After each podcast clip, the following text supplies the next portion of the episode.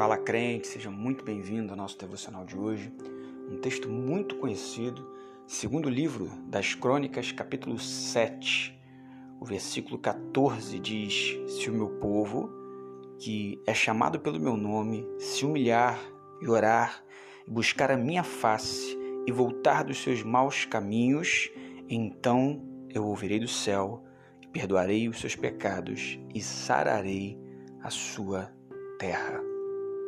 A ideia aqui é fazer com que a gente entenda o contexto e saia um pouco dessa compreensão ou desta incompreensão de versículos isolados.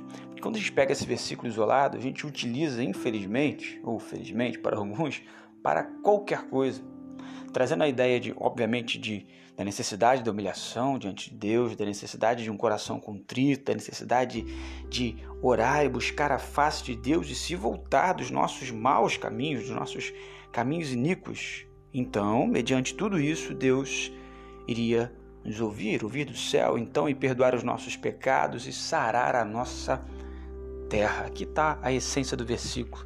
Que quando a gente fala de sarar a terra, para nós hoje, a compreensão muito difícil, porque a gente traz isso para nossa realidade e tirando alguém que viva numa realidade é, rural, numa realidade de agricultura, isso precisa ser é, traduzido, a gente pode colocar assim para a nossa, nossa vida em outras circunstâncias. Mas qual a essência desse versículo?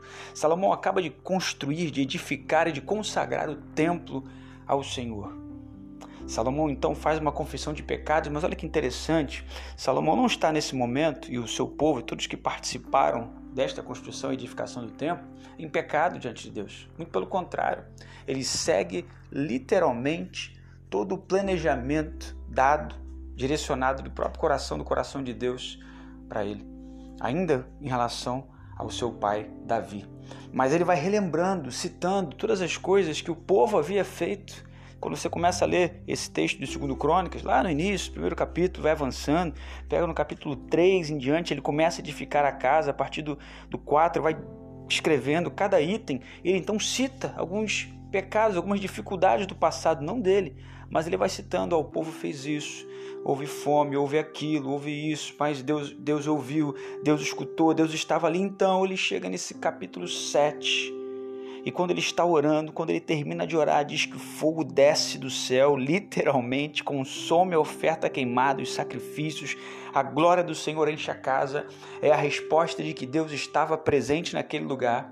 É a resposta de que Deus estava aceitando aquele, aquela oferta, mas até então ele não havia ouvido Deus.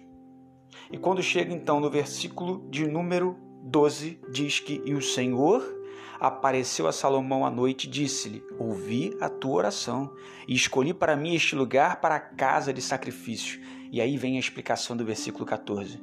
O versículo 13 diz: Se eu porventura fechar o céu para que não haja chuva, ou se eu ordenar aos gafanhotos que devorem a terra, ou se eu enviar peste no meio do meu povo, situações de desolação, aparente destruição, situação de deserto, situação de vazio, de perda, de angústia, provocadas não por causa do pecado, provocadas pela soberana vontade de Deus.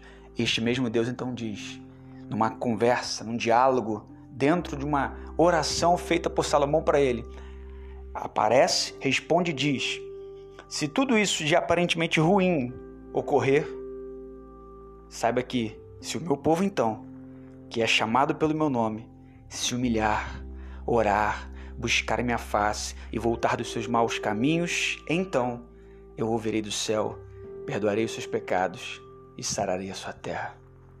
Que texto maravilhoso!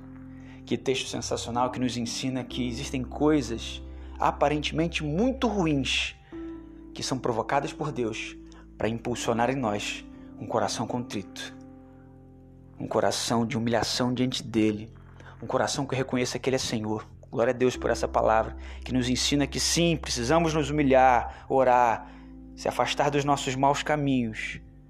Mas esse texto surge num contexto onde coisas ruins poderiam ser provocadas por um Deus que é bom, perfeito e que tudo que ele faz é bom, porque estamos cansados de saber que a vontade dele é boa, perfeita e agradável. Então, então reflita nesse dia se o que você tem passado não necessariamente tem mão do adversário em algum ato maligno, e sim o agir de Deus, para que venhamos nos humilhar, orar, buscar a face dele, voltar dos nossos maus caminhos, porque ele garante, não apenas ouvirá, perdoará também os nossos pecados, sarará a nossa terra, porque agora ele diz no versículo 15: Os meus olhos estão abertos e os meus ouvidos atentos à oração que está sendo feita neste lugar. Amém.